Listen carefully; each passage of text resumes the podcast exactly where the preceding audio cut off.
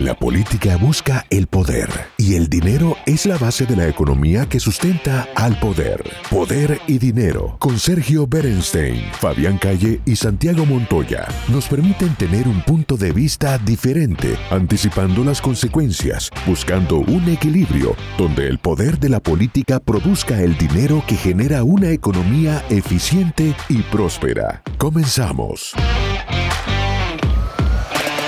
Bienvenidos a este nuevo bloque de Poder y Dinero. Sergio, nos quedó una pregunta en el tintero que es estos flujos de empresas y de personas que van de estados, digamos, con, un exceso de presión fiscal o de regulación dentro de Estados Unidos hacia otros estados con donde opera más el libre mercado, el capitalismo y la iniciativa privada, por ejemplo, Florida, por ejemplo, Texas. Pero también hay otra inmigración de empresas que son las que se están yendo de Asia, en parte aconsejada por el poder político americano, alejándose de una zona de potencial conflicto y buscando mercados como México, como Centroamérica, o quizás un regreso al propio territorio americano en estados que presenten ventajas de competencia. ¿Cómo ves esta, como este cinturón que se está formando entre los estados del sur de Estados Unidos, México? Digamos, geopolíticamente me parece que va a ser algo muy relevante a tener en cuenta en los próximos años. A ver, no estoy estudiando esto. Eh, la verdad que eh, trato de entender más allá de las intenciones, eh, la cifra, ¿no? Las, efectivamente, que, cuánta inversión está llegando, ¿no? Te doy un dato que es interesante. Por ejemplo, esto no solamente parece beneficiar, entre comillas, a eh, América Central, México o el sur de los Estados Unidos. El nuevo iPhone se va a hacer en India, no solamente en China. Hay una primera etapa de la producción que se va a hacer en China y luego va enseguida a India. ¿Por qué? Bueno, porque evidentemente eh, esto no solamente va a beneficiarnos a, a nosotros, sino que la relocalización eh, va a ser una tendencia que indudablemente va a impactar incluso en Asia, favoreciendo a potencias emergentes que, como todos sabemos, en algunas décadas seguramente van a ser más importantes aún que China en materia, digamos, geopolítica, particularmente demográfica. Eh, en el caso de India, una potencia nuclear, eh, con una historia o una tradición de derecho, digamos, sajón muy importante a la hora de resolver conflictos. Eh, con un sistema educativo que ha mejorado muchísimo, con lo cual eh, es un fenómeno efectivamente muy, muy complejo, muy interesante, que recién está eh, comenzando. Es la desglobalización, ¿no?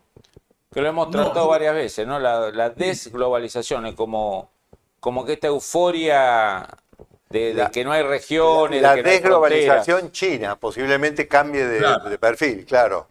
Claro, yo diría que es una nueva etapa de la globalización no vamos a ir para atrás. A veces desglobalización implica que vamos para atrás. No necesariamente, vamos a una nueva etapa distinta donde tal vez la utopía universalista del globalismo, digamos, ingenuo, ha quedado eh, descartada. Eh, y vamos a una etapa donde, por supuesto, va a haber eh, de intereses, que va a haber conflictos de todo tipo, pero con estas tendencias donde el capitalismo más moderno está buscando diversificar y priorizar otros eh, otros eh, principios. Por ejemplo, hasta hace poco era una cuestión de búsqueda de competitividad. El precio valía eh, la mudanza, ¿no? Hoy ya no es así. Hoy hay otros criterios donde la interrupción de las cadenas de abastecimiento han generado realmente un aprendizaje que hasta esta crisis no teníamos. Fue la primera vez, digamos, en 30 años que hubo dificultades tan significativas en el abastecimiento de productos y eh, servicios fundamentales. Eso, bueno, ha generado obviamente un impacto, un trauma y a partir de ahora las empresas buscan seguridad. Y para eso la relocalización indudablemente es un elemento central. Ahora, cuidado que hay, aún en Estados Unidos, muchas industrias que siguen teniendo dificultades a pesar de los signos de recesión, a pesar de que el ciclo económico está cambiando, para conseguir trabajadores calificados.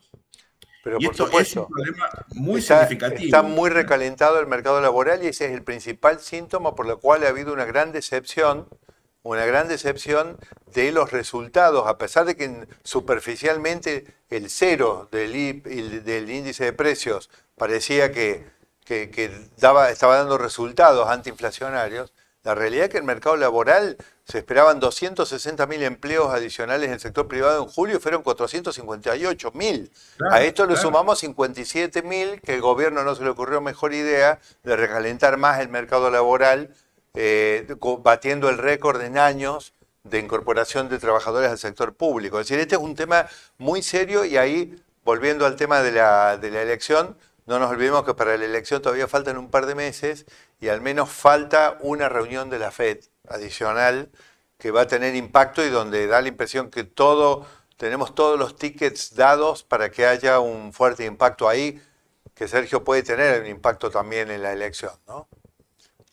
Seguro que sí. Eh, eh, digamos, es, una, es un contexto económico político contradictorio porque eh, uno ve elementos que apuntan a una economía que en, principio estaría bien, ¿no?